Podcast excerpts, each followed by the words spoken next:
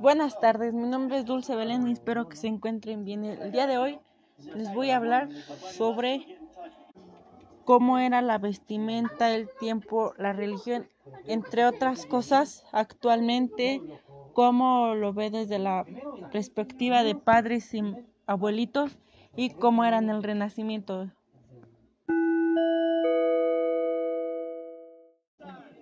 En este episodio del podcast les daré a conocer cuáles han sido los cambios significativos a través de tres épocas históricas. Por ello, el Renacimiento es un movimiento que surge en Italia y queda constituido en Europa al llegar al siglo XV. Yo, Dulce Belén, pregunto a mis abuelos o padres cómo era su vida cuando eran jóvenes, para comparar estas características con mi vida actual.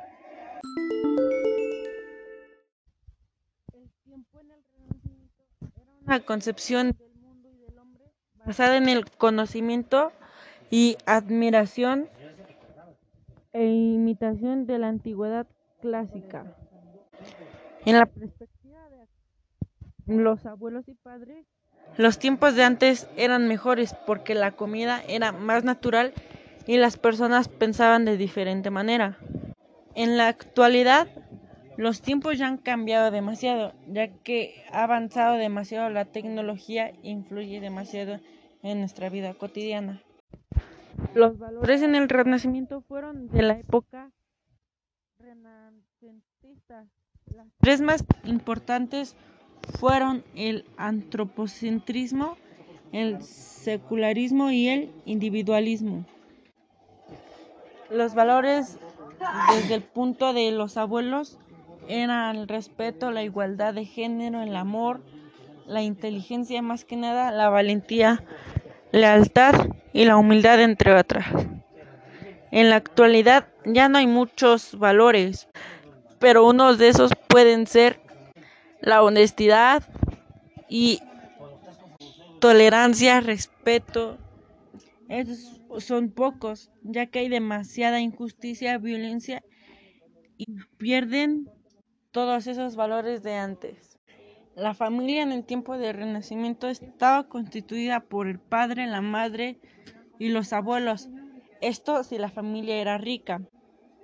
La familia en los tiempos de mis abuelos estaba conformada por padre, madre, hijos y abuelitos.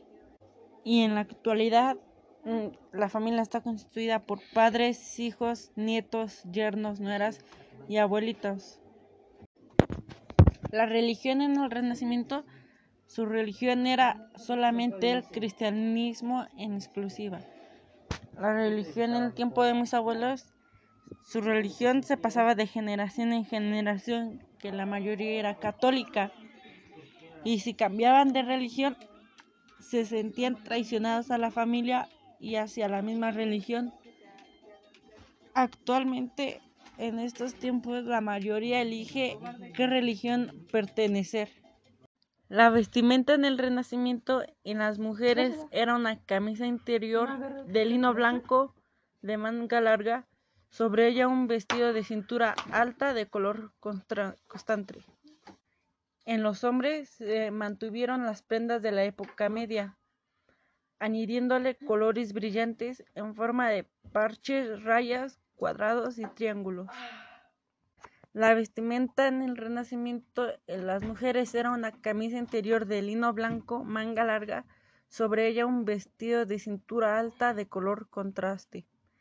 En los hombres se mantuvieron las prendas de la Edad Media, añadiéndole colores brillantes en forma de parches, rayas, cuadrados y triángulos. La vestimenta de la edad de mis abuelos, los hombres de pantalón de vestir con camisa blanca, las mujeres de falda de vestir con blusa color beige. Y en la actualidad ahora se vestían con pantalones de mezclilla ambos y playeras y blusas al gusto. La educación en el Renacimiento, sus fines eran el conocimiento matemático, filósofo, histórico, geográfico, científico y artístico, sin descuidar la educación física.